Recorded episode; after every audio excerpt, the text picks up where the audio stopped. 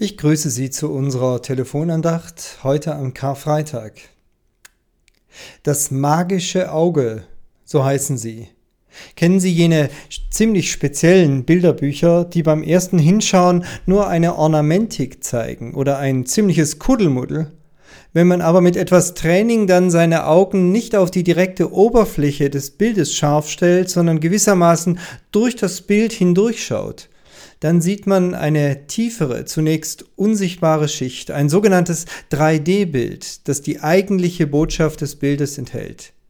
Das sind dann immer ziemliche Aha-Erlebnisse bei diesen Bilderbüchern. Und so ähnlich ist es auch mit jenem Geschehen, das wir Jahr für Jahr an Karfreitag bedenken. Vordergründig sehen wir die Schrecken eines furchtbaren Todeskampfes. Da stirbt jemand am Kreuz.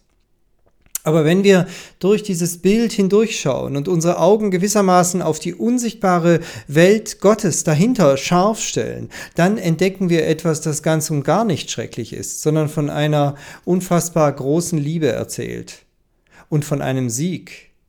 Ja, hinter dem historischen Geschehen ist eine tiefere, eine theologische Ebene, und um die geht es mir heute. Kaiphas, der Hohepriester, er hatte damals keine Ahnung, wie viel Wahrheit in seinen Worten steckt. Er sagte, da muss jetzt einer sterben, damit nicht alle sterben müssen. Zweimal kommt in diesem Satz das Wort muss vor, müssen. Das erste ist ein göttliches Muss, eine göttliche Notwendigkeit. Da muss jetzt einer sterben, und zwar weil Gott es so entschieden hat. Aber dann geht der Satz auch weiter, damit nicht alle sterben müssen. Und das ist eine innerweltliche, eine menschliche Notwendigkeit, denn es gehört zum Verhängnis des Menschseins, dass wir sterblich sind. Alles, was zu uns gehört, ist begrenzt, ist, ist totgeweiht. Und das nicht nur, weil dahinter biologische Gründe stecken, weil unser Herz vielleicht irgendwann nicht mehr mitmacht oder uns eine andere Krankheit einholt. Nein, und das ist eine so deutliche Aussage der Bibel, unsere Sterblichkeit hat auch mit einem fluchähnlichen Verhängnis zu tun. Ein Verhängnis, das in biblischer Sprache Sünde genannt wird. Gemeint sind damit nicht einzelne Fehltritte, so wie man das Wort Sünde heute oft versteht. Also wenn jemand sündigt, weil er gegen eine Diätregel verstößt oder weil er irgendwelche moralischen Vorgaben verletzt. Nein, nach biblischem Verständnis ist die Sünde überhaupt kein moralischer Begriff. Das Verhängnis der Sünde geht viel tiefer. Es geht um das Verstricktsein in innere Abgründe, die wir nicht mehr loswerden. Dass wir ständig Dinge tun, die wir eigentlich nicht tun wollen. Dass wir mit Gedanken konfrontiert sind, über die wir selbst erschrecken. Zumindest wenn wir noch ein geschärftes Gewissen haben. Sünde heißt, dass eben nicht nur das Gute und Edle den Menschen bestimmt, wie es der Humanismus behauptet. Nein, der Mensch ist auch geradezu gefangen von einer tief sitzenden Bosheit, die er nicht so einfach loswerden kann. Und zu dieser Bosheit, zu diesem Gebunden und Gefangensein gehört nun auch ein Verhängnis, das nicht einfach nur beiseite geschoben und weggenommen werden kann, so wie man zum Beispiel ein Zimmer von schlechten Gerüchen befreien kann, indem man die Fenster öffnet. Nein, unsere menschliche Existenz ist eher zu vergleichen mit einem modrigen Keller, den man lüften kann, wie man will, aber der faule Gestank drückt immer wieder nach, weil der Fußboden und die Wände feucht und faulig sind. Und manche versuchen vielleicht, den Kellergestank mit einem Spray noch zu übertünchen, wenn ich dieses Bild weiter äh, verwenden darf. Und vieles, was wir als Selbstrettungsversuche anstellen gegen diese inneren Abgründe, die in uns schlummern, hat genau diesen Charakter. Da wird etwas übertüncht, was doch immer wieder durchkommt, so dass wir neu über uns selbst erschrecken. Das alles sind persönlich erfahrbare Anhaltspunkte für jenes Verhängnis, das die Bibel als Sünde beschreibt. Und dieses Verhängnis trägt in sich den Tod. Und zwar einen ewigen Tod, eine Art schwarzes Loch, das sich unerbittlich und umfassend durchsetzen und in sich verschlingen wird. Alles, was ihm nahe kommt.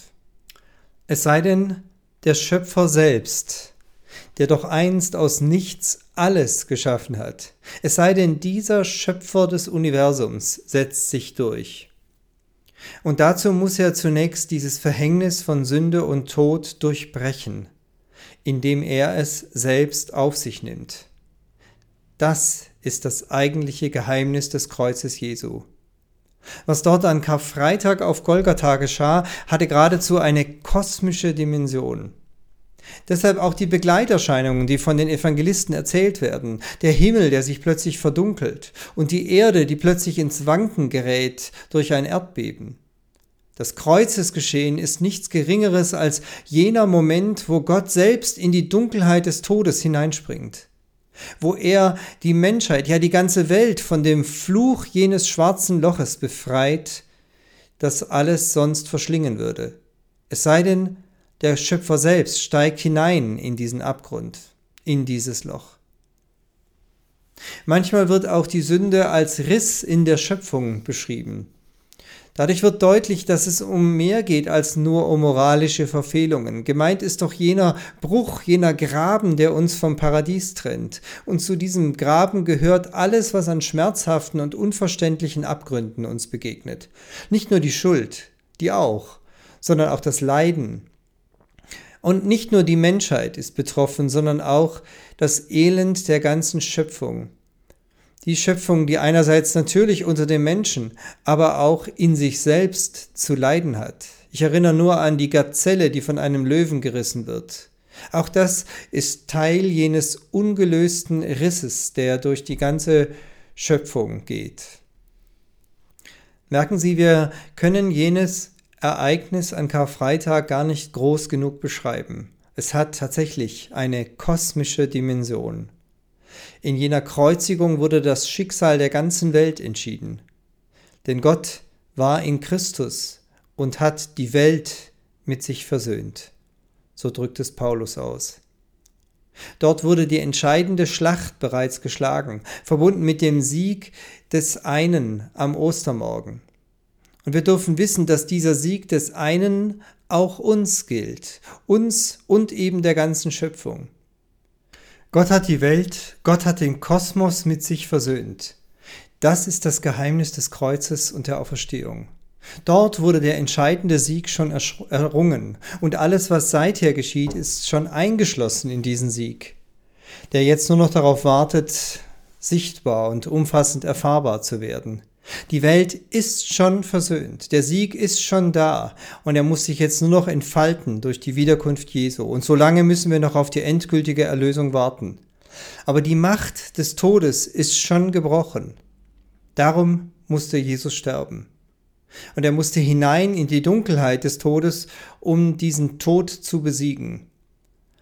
Kreuz und Auferstehung sind der Tod des Todes der Sieg über jenes fluchähnliche Verhängnis, das offensichtlich nicht anders gelöst werden konnte. Ja, natürlich bleibt es ein Geheimnis, natürlich bleibt es unverständlich, und ich kann wirklich nicht behaupten, alles begriffen zu haben. Aber eines ist mir klar geworden aus den biblischen Texten. Jesus musste sterben, um den Tod zu besiegen. Ich möchte Ihnen morgen zeigen, mit welchen Bildern und Metaphern das Neue Testament dieses Geheimnis umschreibt. Es grüßt Sie herzlich Ihr Pfarrer Peter Rostan.